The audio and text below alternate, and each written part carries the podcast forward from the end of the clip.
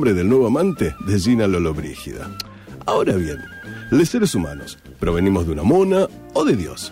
O, según la teoría del Big Bang, ¿somos esquirlas de una gran explosión? ¿Sucedió realmente el Big Bang o solo fue una bomba de estruendo arrojada en un recital de La Mona Jiménez? ¿Realmente existimos o somos personajes imaginarios que protagonizan un cuento inventado por Luis Landricina? Hoy, en La Mona de Dios, intentaremos develar tales enigmas, porque en esta salvaje noche, para saber hacia dónde vamos, primero hay que saber de dónde cuerno venimos.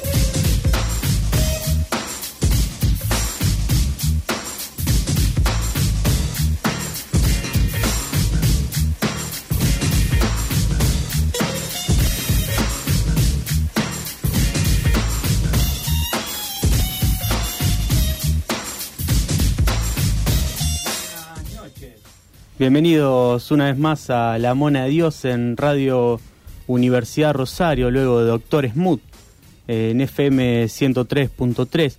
Una especie de muñecos parlantes que ni siquiera sabemos sentarnos sobre la rodilla de nuestra ventrílocua, que es La Mona.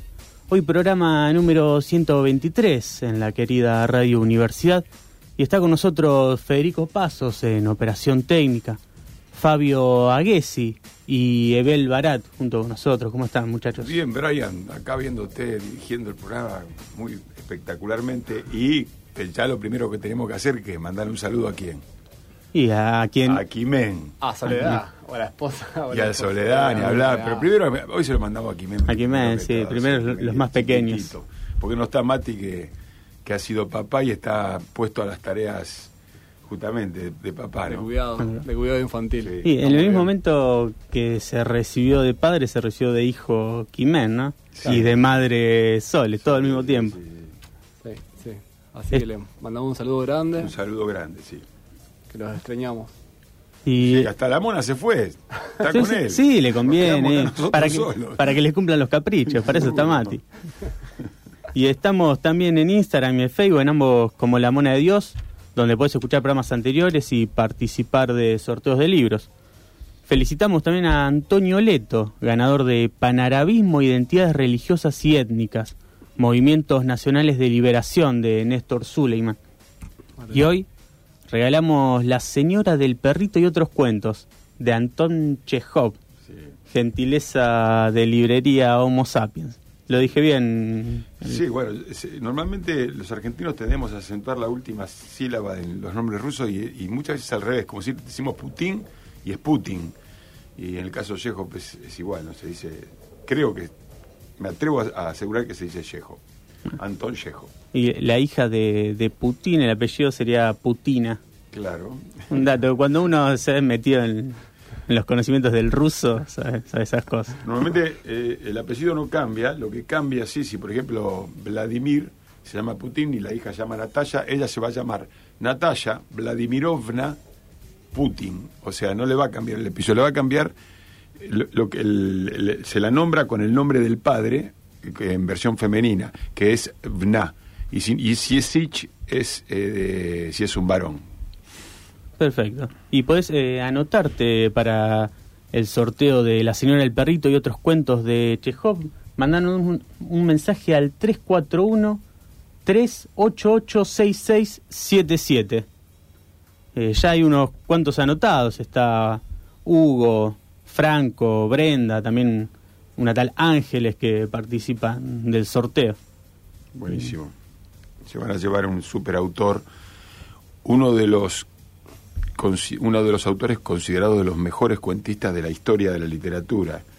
Hay quien hace esas esas, esas clasificaciones y, lo, y por suerte incluyen muchas veces a dos de los nuestros, tanto a Borges como a Cortázar, acompañado de Chekhov, de Carver, de Schieber, de mm, Faulkner, de por supuesto Edgar Allan Poe, eh, pero digamos Chekhov está siempre considerado en el tope de los cuentistas de la historia de la literatura universal, eh, realmente tiene un prestigio impresionante que es muy interesante analizarlo porque justamente él nunca tuvo eh, esa pretensión ni, ni, con la forma de su escritura, ni con la temática, porque tomó temas completamente profanos, digamos así.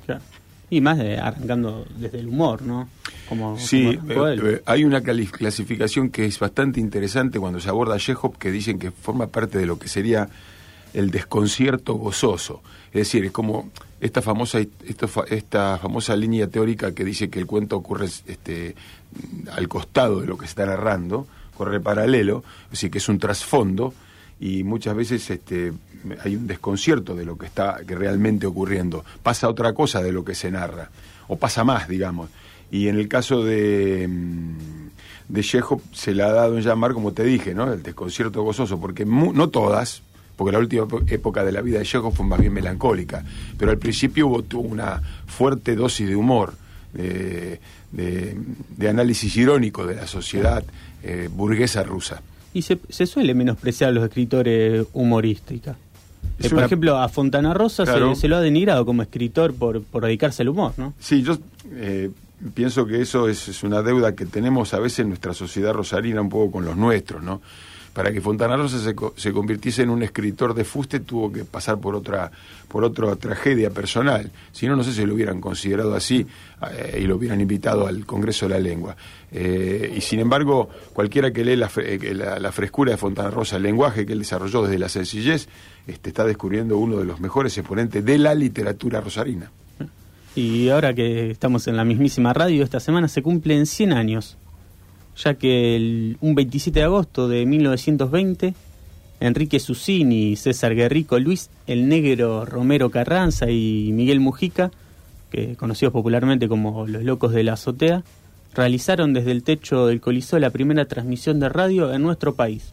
Qué, qué bárbaro, que sí, transmitieron Parsifal de Warner, que es una obra completa, que de hecho es una obra súper larga, tiene tres piezas, eh, y cuenta las aventuras, si quiere, de un caballero de la corte del rey Arturo en busca en búsqueda del Santo Grial.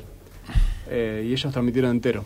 Ah, Interesante. Yo también el dato digo que no es algo, no es algo, si se quiere, eh, liviano, sino que fue un hecho, una pieza clásica. Clásica. Y no fue la, la primera transmisión, mira lo que me animo a decir. En el mundo, no tengo el dato acá. No creo que pero nosotros lo sospecho, sí. Mm, no. sé si fue esta, pero sí. habría que ver bueno, bueno habría alguien, alguien que supiera mal lo tendrá que, corroborar. y también lo, paradójico es que se festeje el 27 de agosto y no el 13 de febrero como es en todo el mundo. Que también, digo, hasta eso le den impronta a Argento a la ah. celebración. Y hoy, que es 25 eh, de agosto, que es el Día del Peluquero. Ah, bueno, entonces aprovecho... para, para cortarte el pelo acá en, vivo. Sí, sí. No, viene con el pelo cortito y aparte Vincent Banco se sacó la barba, así que. Sí, y también. prontamente el pelo. Está cara descubierta. Ah, se viene el verano. Eh, día, día del peluquero que se celebra todos los 25 de agosto eh, en todo el mundo en honor al rey Luis XIV de Francia, quien declaró a su peluquero como hombre libre. Eh, Mira, y de paso le mandamos saludo a Pablo Biliardi, peluquero y escritor de acá de la ciudad, que hizo una linda reseña de, del último libro que, que publiqué. Así que le mando un abrazo a Pablo desde el programa. Bueno, un saludo. Dicen que entre los libros que escribió se, se encuentran pelos, ¿es verdad eso? Mira, lo, lo, que sí, Pablo no tiene pelos en la lengua. Ah, y también en Argentina se recuerda la fundación de la Sociedad de Barberos y Peluqueros, también un 25 de agosto.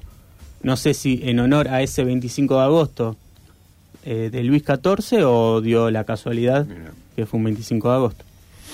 Un 25 de agosto de 1984 también murió Truman Capote.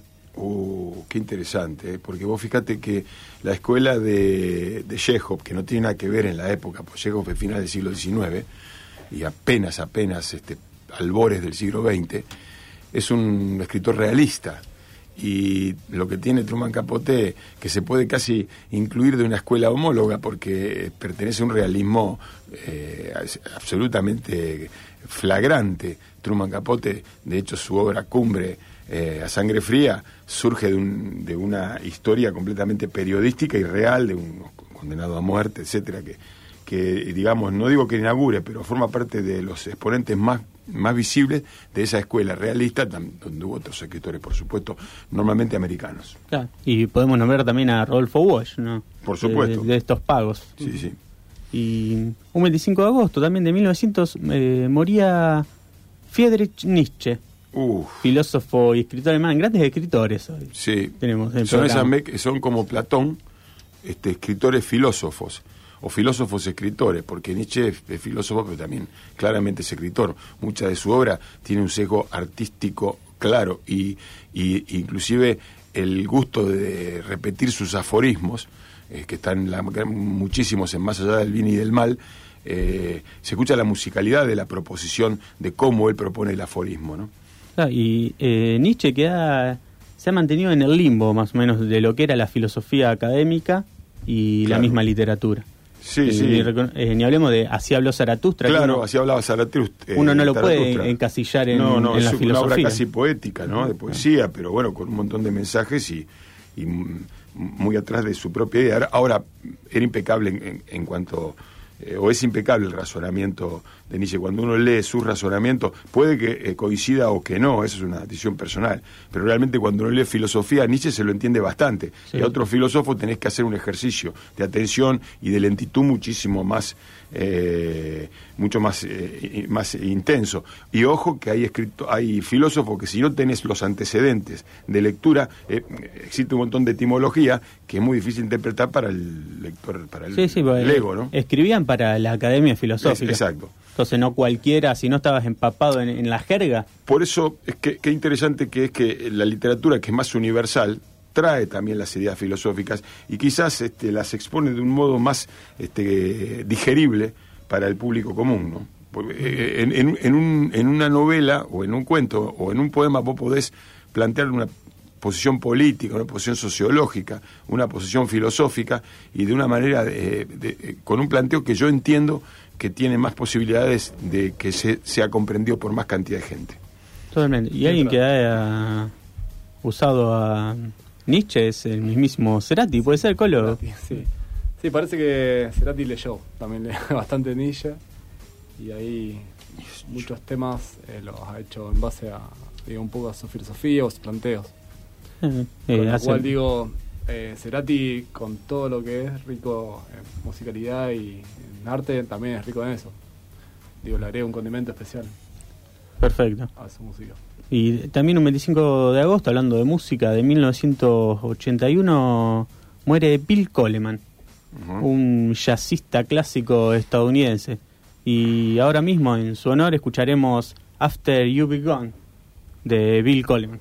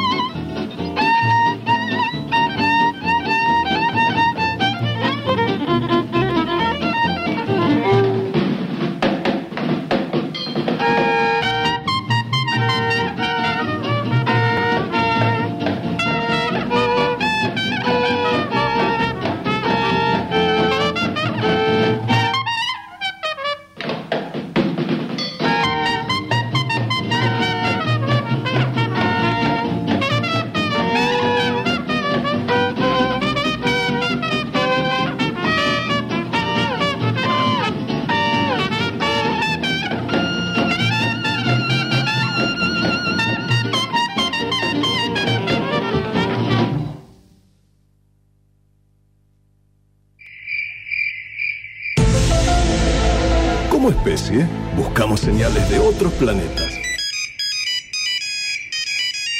Pero nuestra misión está en la Tierra.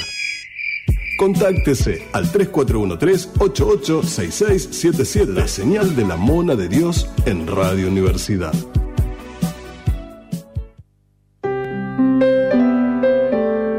La radio tiene esa nobleza. Sí. Por eso yo la radio, entre otros motivos, la amo porque eh, no es como la televisión, no son esos ramalazos histéricos de éxito y después el olvido a veces compadezco tanto a las personas que han tenido éxito televisivo y de pronto las encuentro esperando en el bar de al lado para ser atendidas por el nuevo gerente, esos tipos increíbles que los hacen esperar y los humillan de todas las maneras este, posibles. Eh, la radio es otra cosa, porque la radio uno, ¿cuánto demora en caerse un relator? Son años. Eh, me parece que el deterioro es mucho más leve. Indudablemente quizás ya no estoy en alguna cresta de la ola si alguna vez la habité, pero el, por eso la radio tiene esa generosidad también, ¿eh? al, tipo que vive de la radio. Nosotros vivimos de la radio. Para mí la televisión es una changuita agradable eh, cuando no me pide mucho trabajo y bella, extraordinaria cuando me permiten hacer lo que yo quiero. Aunque se ahogue en una sopa de letras, la mano de Dios se sumerge en el mundo de la literatura de la mano de Bel Barat.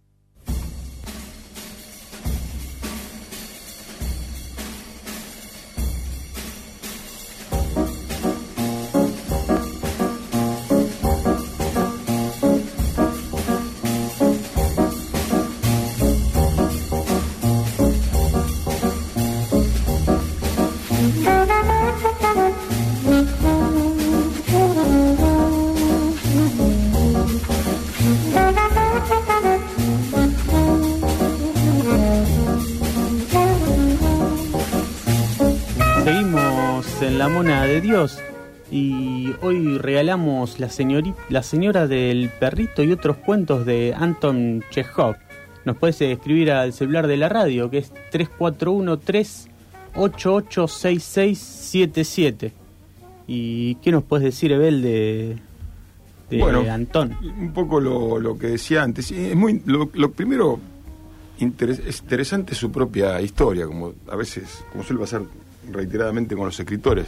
Chekhov es hijo de una clase media más bien baja eh, eh, rusa, de padre gustoso del alcohol como tantos en, ese, en ese país gigantesco y también muy duro. Él era el tercero de los hijos, eh, el padre era un comerciante de telas, la madre solía contarle muchos cuentos, pero no hay ninguna tradición literaria en Chekhov.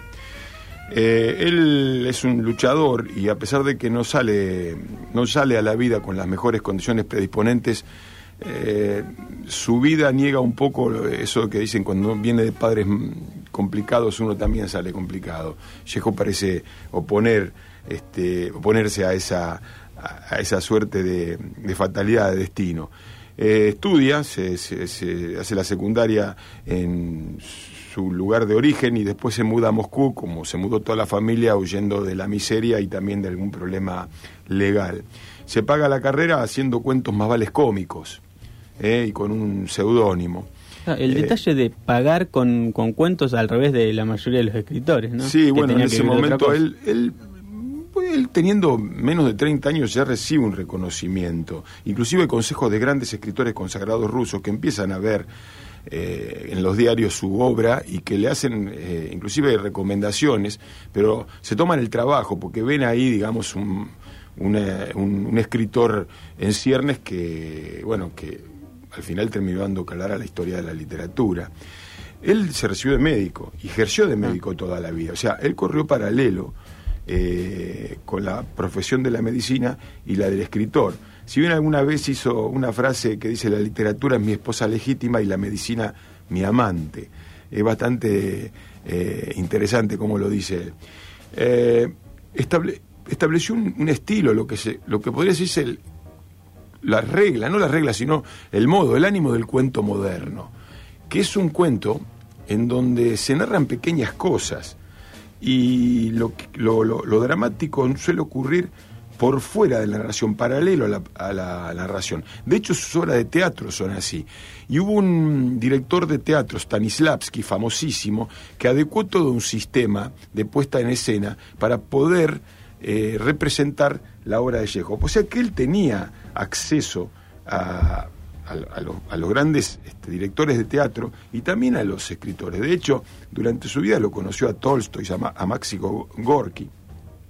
Pero lo interesante en este hombre que nunca dejó de ser médico, que murió muy joven, a los 50 años, enfermo de tuberculosis, que se la agarró como médico, eh, fue un tipo a su vez que hizo mucha beneficencia, fundó un montón de escuelas, este, colaboró con todas campañas de, conseguir comida para los pobres. a, los que no les cobraba no cuando los atendía. Exactamente, fue un tipo, eh, un tipo piola parece haber sido Chekhov.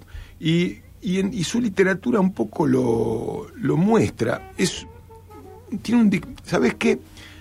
Es interesante que ni, el, ni, la, ni el, el contenido de la historia, a priori, ni el modo de narrarla son pretenciosos, son sencillos. No te digo austeros, pero son de trámite simple. Y él logra todo un discurso que es muy agradable y te hace entrar en, el, en, el, en la vida, insisto, de la clase media, a veces también la vida de los pobres, de los campesinos, rusa, pero de una manera tranquila, y todo está bastante sugerido, y todo hay una parte en donde interviene el lector para completar la historia. Esto lo toman escritores posteriores como Carver, el mismo Bolaño que charlábamos hace poco de él acá en el programa.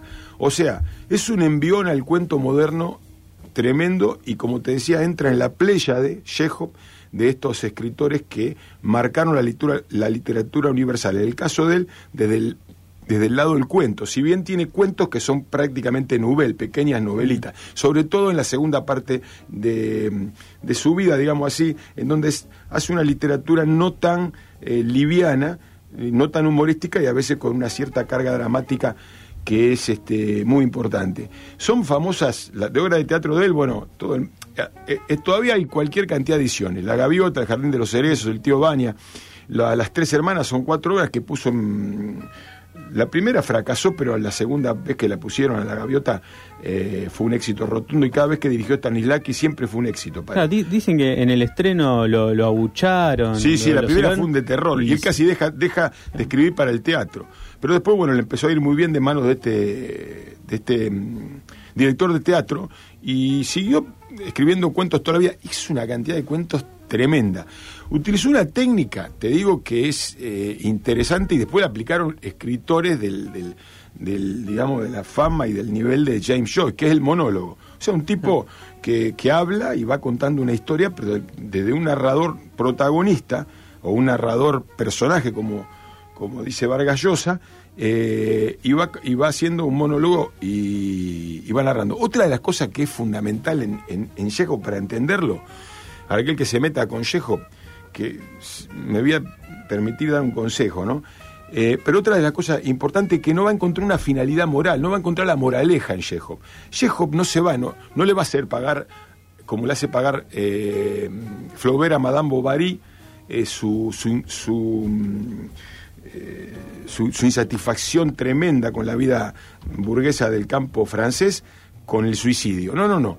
Acá las mujeres que incurren en la infidelidad no se sabe qué va a pasar y no sabe qué van a encarar hacia futuro. Es mucho más, para mí, realista y mucho más humano. Es decir, desmitifica, y tomo una palabra de mi hermano en el taller que me pareció muy valiosa para, para, para poder expresar esto, desmitifica todo, saca la historia tan épica y la gente es más común y todos tienen cosas positivas, cosas negativas, o sea, Ah, saca el, juicio, el juicio moral también del autor. Claro, saca el juicio moral que era propio del romanticismo. Y entonces eh, narra personajes muy palpables, muy realistas, en donde mm, vos tenés una relación que no, no te enamorás ni te enojás mucho. Son gente como uno, como las películas de aquella americana que decía gente como uno. Te decía, eh, narra la vida y se preocupa bastante poco por el arte, y sin embargo hace un arte. Hace un arte desde la sencillez. Hay algunas palabras que lo que quizás eh, circunscriban el modo de escribir eh, de Chekhov. Yo me la anoté acá en el mataburro, puse fresco descaro. ¿Viste? Es un tipo que tiene un fresco descaro, que cuenta la historia, se acostó este con esta, pero no pasa nada, no hagamos una versión moral, no lo colgamos, no lo pongamos en el cepo. Estamos hablando de fin del siglo XIX.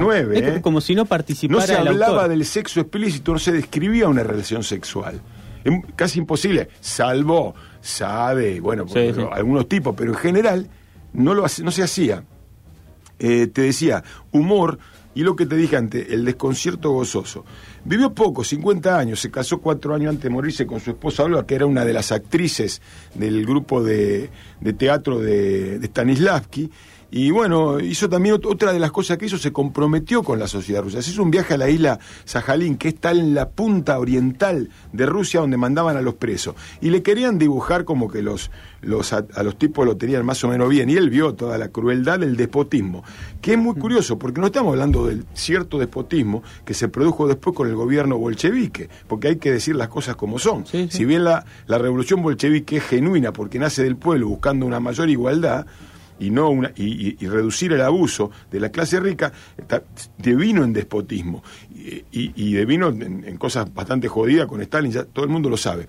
Y pero también ya estaba antes en la época de los zares. Es decir la última Rusia zarista es la de Yehov y yo le que me dije que me atrevía a dar un consejo eh, con respecto al lector que entienda cuando se mete ahí que va a leer un escritor hay que hacer la pirueta, el salto de leer un escritor que escribió hace más de 100 años, ¿no es cierto? 120 años, 130, 140 años, que había un discurso, que había un modo de escribir y que hay que meterse ahí. Hoy por hoy tenemos, estamos acostumbrados a una manera de comunicar que es la de ahora. Entonces hay que hacer el viaje, pero es muy rico porque si uno hace, pasa por ese filtro, empieza a disfrutar la historia, porque ¿sabe lo que ves? Ves que un ruso es parecido a un argentino, ves que la vida del hombre de a pie, el pedestre, tienen las mismas pasiones, las mismas alegrías, las mismas envidias que, que cualquiera. Y las mismas liviandades, las mismas estupideces, eh, los mismos equívocos. Entonces, qué interesante porque la comunidad humana termina siendo una y a pesar de que uno ve al ruso como un gorilón que se aguanta cualquier cosa, que a lo mejor también lo es, pero también tiene todo lo otro, lo humano. Yo he tenido la suerte de tener gente amiga rusa, y sobre todo cuando yo estaba afuera, y mm, muchas veces me dijeron, no sabes lo parecido que somos los rusos argentinos. Yo le decía, puede ser, en los sentimentales, en la amistad, en ciertas cosas, pero en, el temperamento. pero en chupar, le digo, pero en chupar y en jugarse la vida como ustedes no somos tan parecidos. Porque el ruso si tiene que eh, quemar a la madre para salvar a la madre patria, lo hace, lo hace. O sea, ya, ya lo conocemos de la guerra. O sea, sabemos bien que la guerra mundial no se podría haber ganado a los alemanes sin los rusos. De hecho, me parece que le ganaron un poquito más los rusos, son los que más gente perdieron y son los primeros que entraron a Berlín. No es que yo quiera hacer una propaganda ni nada, solamente me remito a las cosas históricas que nosotros las leemos pasando por el, sedazo de los historiadores. el, ser, nacional de, Rusia es, tremendo. Pero bueno, tienen esa cosa. Y yo. Mm, te metes en Rusia, en la Rusia de la, del, del, campo, del pobre, de la ciudad chica, cierta aristocracia también, historias menores, pero con todas las pasiones que nos pasan a los seres humanos. ¿Y sabes qué?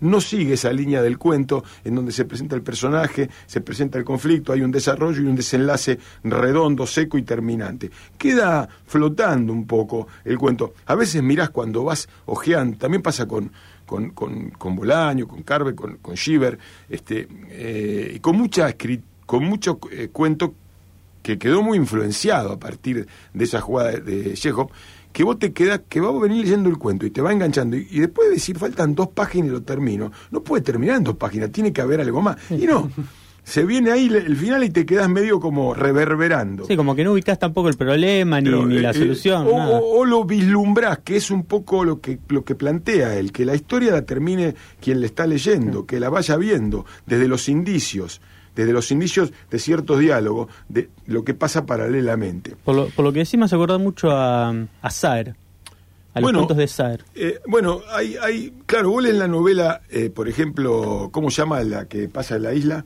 Una de las más famosas, Limonero Real, de Saer, eh, o mm, Glosa, y son libros eh, son novelas, primero no son cuentos, son novelas, pero queda, no es una historia que sigue también una estructura como la que te nombré antes, que también se aplica a la novela. Eh, y, hay, mm, no tanto en, no tanto en, perdón, en Chekhov, pero también puede una, aparecer una segunda o tercera historia dentro de la narración de Chekhov, cuando es un poco más larga, que hace como una novelita del cuento, es decir, no hay una sola línea argumental del cuento seco como el cuento famoso de Cortázar que gana por nocaut, a la Edgar Allan Poe, sino que hay cierta digresión, que para mí es agradable, porque es medio irreal que toda una cosa eh, sea muy, muy épica y muy cerrada. En la vida la cosa viene mezclada. La depresión viene con la alegría. El drama, mm, a, una persona que está en un velorio tiene hambre y le encanta comerse un sándwich eh, y está pensando en eso. O sea, la vida y la muerte, bordás en la boca, dijo Serrat, este, la llevamos todas siempre puesto. Y creo que, mira, hago una pequeña digresión y te leo una frase de Yejo para, para ir este, inclinando el camino hacia el final de esta, esta presentación muy somera de, de Anton Chekhov. Eh, las cosas conviven. Eh, el héroe, el héroe completamente cerrado, es mítico. Y estos tipos lo que hacen, humanizan, desmitifican. Y hay que hacerse a esa literatura. Chekhov es una novedad. Mira, cuando uno dice Rusia, dice Tolstoy y dice Dostoyevsky y dice después Chekhov, y después dice más, dice Pushkin, dice Gorky y dice otros. Pero, digamos, de, esa, de, esos tres, quizá el más romántico, el más bucólico, el más suave de, de una literatura cuidada, elegante, es Tolstoy. De, largo aliento como la estepa rusa, como el territorio ruso, largas novelas, igual que Dostoyevsky. Dostoyevsky la pasión, el desenfreno, la furia, eh, el drama, era él, él, viste, con sus, sus problemas, y, pero una narración inteligente, casi desmandada, un huracán, el huracán Dostoyevsky. Y Chekhov se aleja de ese lugar y se mete en, en la narración más sencilla, más simple, la de acá, la de acá y ahora. pienso más en... Me suena a Chekhov el argumento eh, Borges, por ejemplo, decía que en una novela se le da más hincapié a los protagonistas y en un cuento al argumento. Y veo en, en Dostoyevsky más hincapié también en, los protagonistas.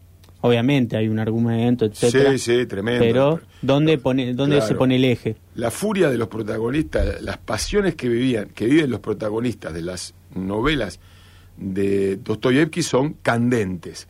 Pasan lo mismo con Tolstoy, pero es mucho más suave. Yo me atrevo a decir más romántico. Ahora, hay moral, tanto en Dostoyevsky como en... Hay castigo, hay crimen y castigo, como en Tolstoy. Ana Karenina, que sigue la línea de Madame Bovary, también se, termina, termina muy mal. En cambio, eh, hay, una hay un cuento que, que yo recomiendo muy particularmente, que se llama La cigarra, y por supuesto La dama del perrito, que hablan de mujeres infieles. Sobre todo a mí me gusta mucho la cigarra, porque la dama del perrito es reconocida, pero aquel que, que la encuentre, léala, porque ahí se nota perfecto que no hay valoración moral.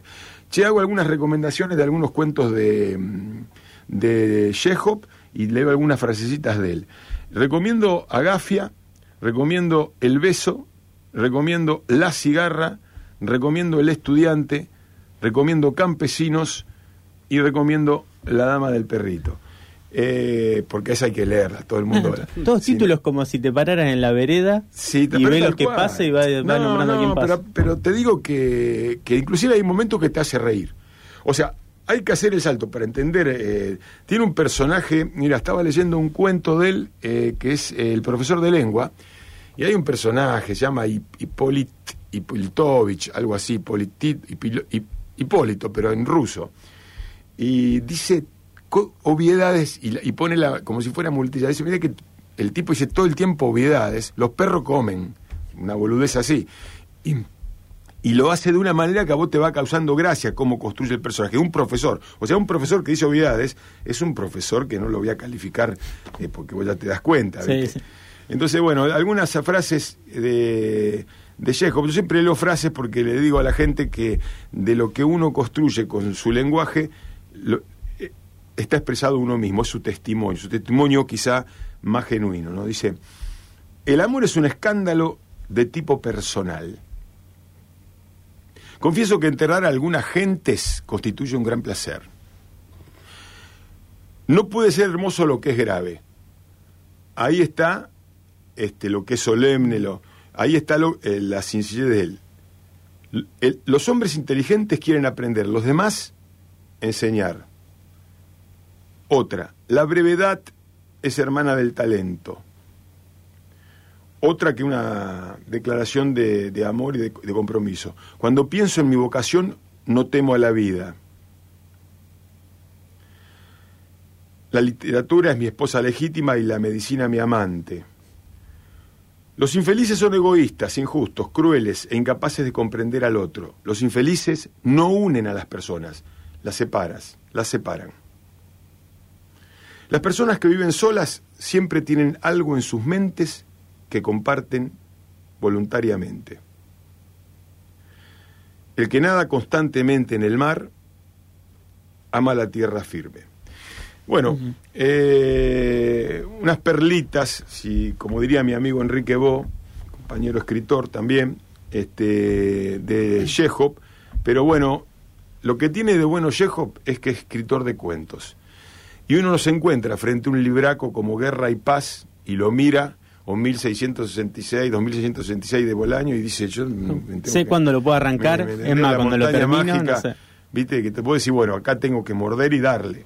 Que está bueno también, está bueno ese ejercicio. Pero lo que tiene bueno, llego que entras y salís, como todo cuentista. Entonces, eh, está lleno de libros, ha escrito un montonazo, es un escritor por, los cuales, por el cual hay que pasar y yo me alegro mucho que Homo Sapiens este, haya cedido el libro, un libro de Chejo para el sorteo, así que aquel que lo gane me parece que va a estar contento con lo que le caiga en la mano. Bueno, eh, les dejo un abrazo y, siempre me paso un poco del, tiempo porque me engancho con lo que amo. Un abrazo y vamos a otro saludo para para para Kimen. Para Kimen. Y mm, si querés participar de, del sorteo del libro de mm, de Chekhov, puedes mandarnos un mensaje al 3413-886677. Y ahora escuchamos eh, que, el colo acá parece que tiene mensajes. tenemos algunos mensajitos para, para compartir. Por ejemplo, uno que dice: Buenas noches, soy Enrique de Zona Sur. Ha sido escucha de la mona de Dios, pobre. Participó del sorteo, participó del sorteo de, Anton Chekhov y en ahí termina en 123. Hubo otro mensaje que dice... ¿Asiduo o asiduo? asiduo. asiduo. Hola estimados monos lisos o rugosos. Quisiera participar de vuestro sorteo. Soy Juan de la costa incendiada del Paraná. Y termina 633. Bueno, perfecto. Anotados entonces para el sorteo y en honor a, a Chekhov y al Un saludo para, para el chico de, de la zona sur, porque yo soy oriundo de ahí. Yo nací en la calle Lucero Lucero, Lucero, Lucero y Ayacucho y hasta los 14 fui saladillense nato. Ah, van a empezar a aparecer ahora los vecinos. A, ah, pero acá somos todos de zona sur, me parece que hoy somos mayoría. Matías era zona y hoy sí. Hoy Mira, el, sur. No sabía, ¿eh? El, sur, también existe. Como, siempre, como siempre Vamos con el sur, ¿eh? Siempre mirando al sur. Y escuchamos queso ruso de los redondos. Hablando de, de ruso.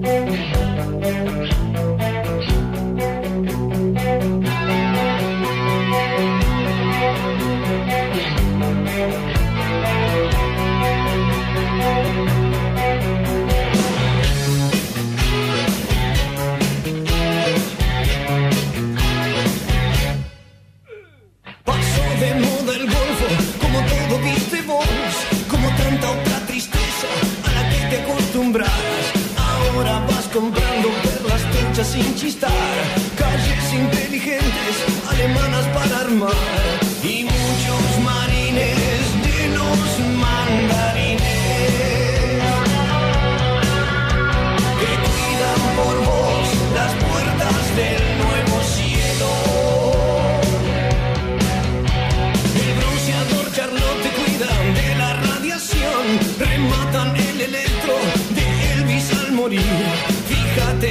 de la mecha te encontrás. Con tanto humo el bello quiero fuego no se ve. Y hay algo en vos que está empezando a asustarte.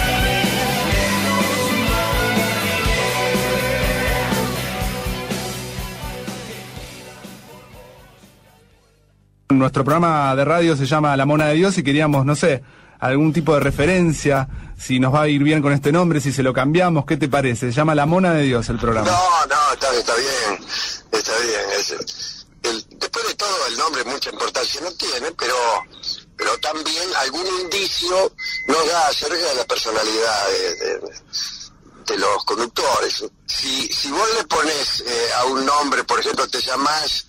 Eh, te llamás Golo y al programa le pones golosinas, eh, bueno, eh, está dando un indicio eh, un poco alarmante. El tipo que, que oye el nombre del programa siente una pulsión a huir a la gran carrera. Es así. En cambio, este programa tiene un título que uno puede no comprender incluso, pero tiene, tiene su atracción, tiene su atracción. Escribió Andrei Radionov. Quería telefonear, pero en verdad no debo alarmarla. Que el sauce llorón, un árbol con ramas cual lluvia cayendo, cante a su felicidad con bellas palabras junto al río. Las letras rusas nos han dejado grandes versos. Claramente estos no lo son. Chantaje natural, cursilería. Ramas cual lluvia cayendo por Lenin, ¿cómo puede ser? ¿Por qué Stalin permitió esto? No puede ser excusa que haya muerto un par de años antes de su publicación. Un buen marxismo-leninismo sería implacable con estos recursos burgueses. El sauce, llorón, como todo trotskista, está paralizado. La historia, o sea, la lucha de clases está a su alrededor. Y mientras, nuestro poeta no quiere alarmar. ¿A quién no quiere alarmar? ¿Al proletariado de su condición de explotación? No queremos poetas burgueses, afirmó Stalin. Seguramente en algún momento lo dijo. No puede haber felicidad junto al río porque el proletariado no puede ir al mismo, no lo conoce, se lo apoderaron los dueños de todas las cosas. Quizás si hubiera triunfado nuestra revolución, vaya uno a saber cuál es, algún poeta hubiera escrito, quería telefonear y lo hice, para alarmarlos de su alienación, cual vanguardia revolucionaria que festeja, junto al río, la liberación. Estos versos sí son dignos de la gran Rusia. Son igual de malos, quizás peores, pero comprometidos. La mona de Dios. Oiga, doña.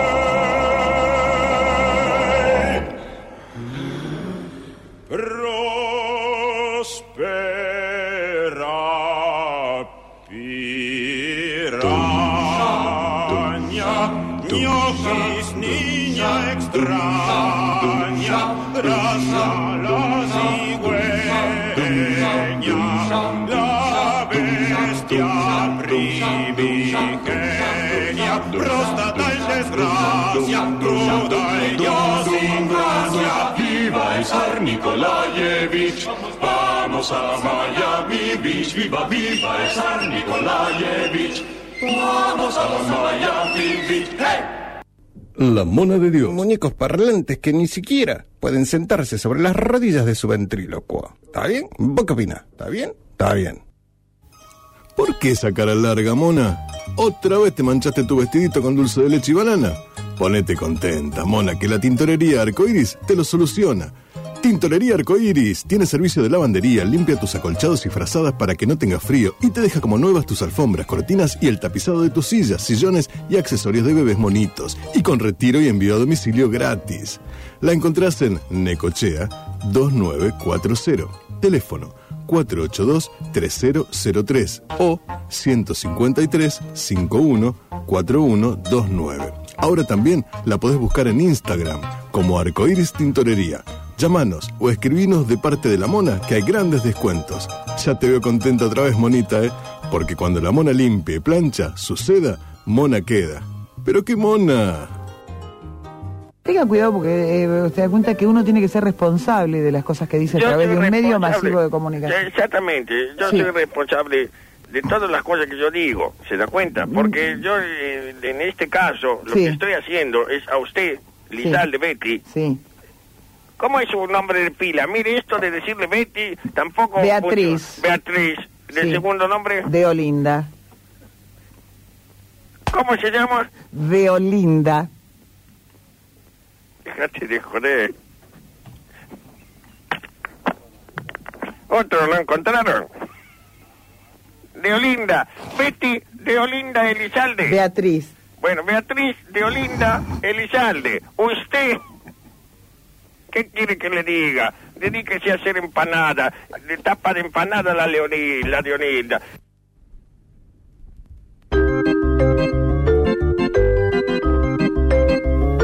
Seguimos aquí en La Mona de Dios y tenemos más mensajes, Colo. Sí, sí. Eh, hoy tenemos muchos mensajes. Dice, hola, me anoto por el libro de Chekhov. Tuve una obra, Tuve una obra completa de Chekhov que me había dejado mi abuela en una edición espectacular y se lo presté a una ex. Mm. Complejo. Y lo perdí, me gustaría recuperar aunque sea un cuento. Jaja. Supongo que se lo habrá prestado cuando no era la ex. Esperemos. Al menos si no lo recupero que, que sea cuando no, no era la ex. Otra más. Dice, aquí va mi mensaje para participar del sorteo. Es el primer día que los escucho.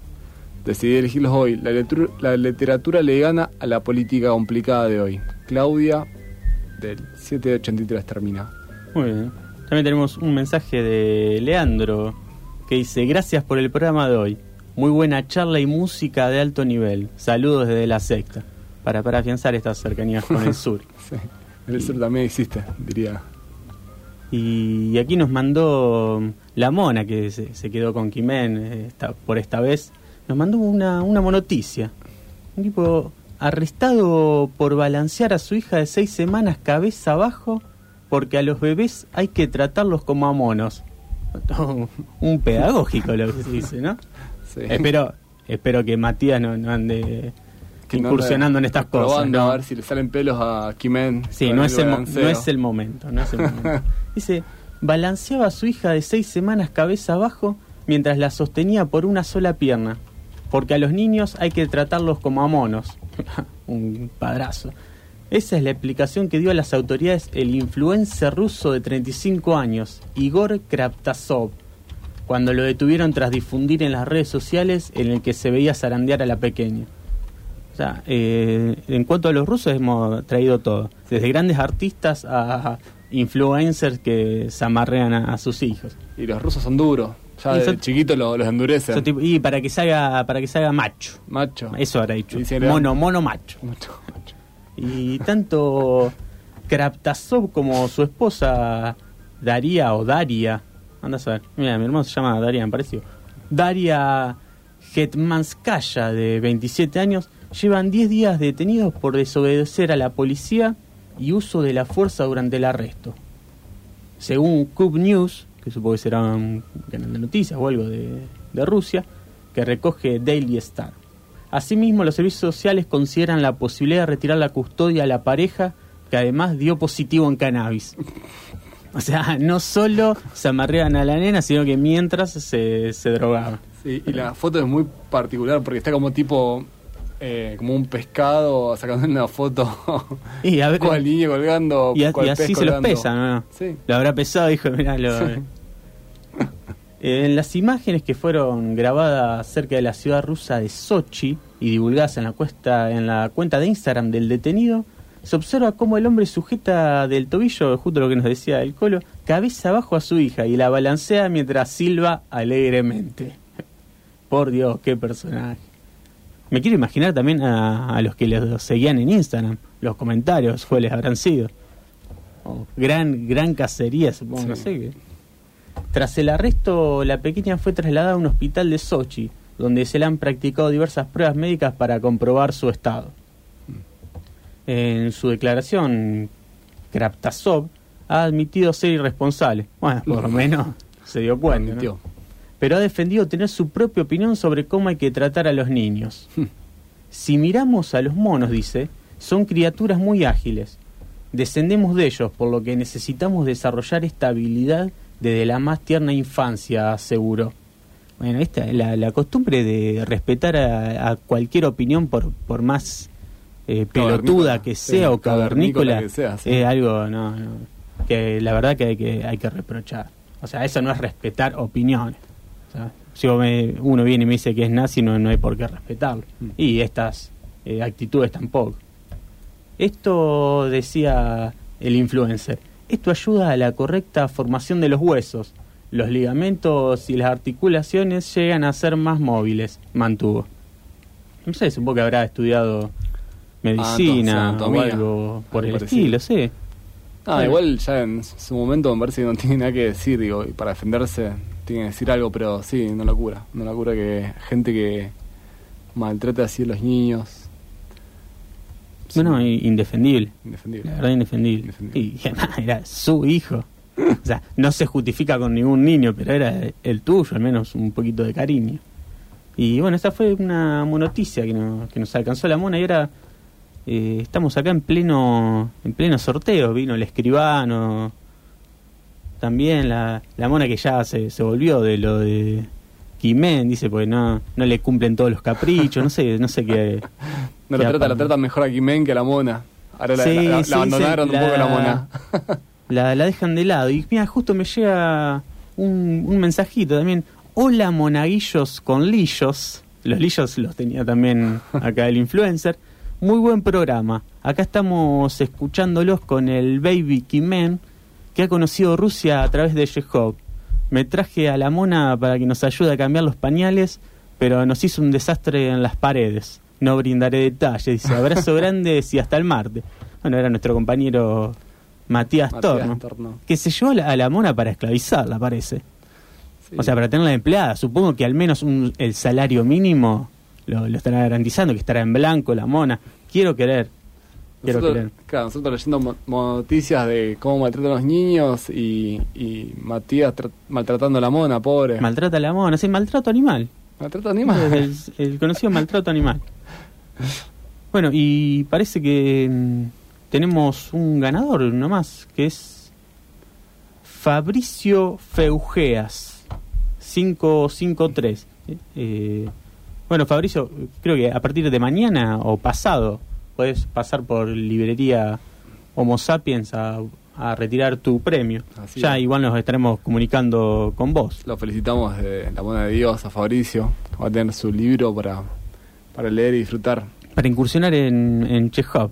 Chekhov. Para conocer historias de los rusos. No, no sé si habrá escrito Chekhov con respecto a, a los influencers. No, no creo. Me parece que no, no daba la época. No, no lo escuché mucho a me parece que estaba más cerca de la servidumbre, de la monarquía y... Es más, ni en esa época se zarandeaban a, los pibes para, para que se comporten como monos o para que adquieran sus capacidades físicas. Los hacían fuertes de esa forma. Lo, hacían fuertes a su manera. Vos sabés que algo que no, no comentó y...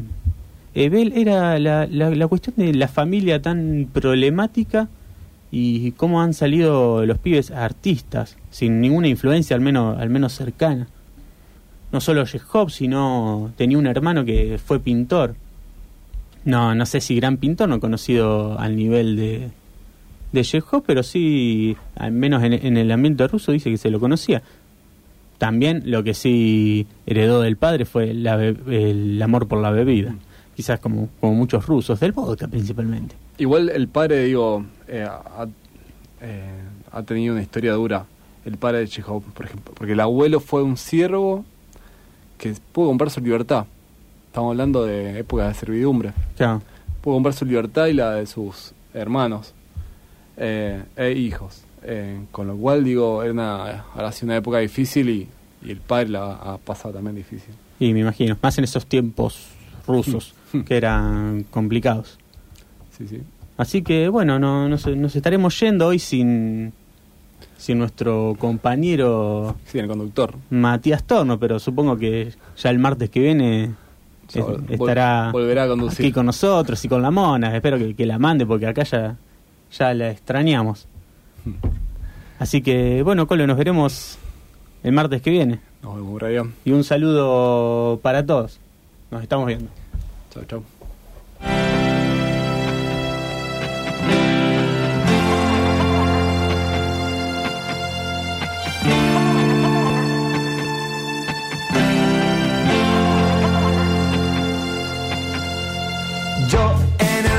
de la calle, yo en el medio del quilombo,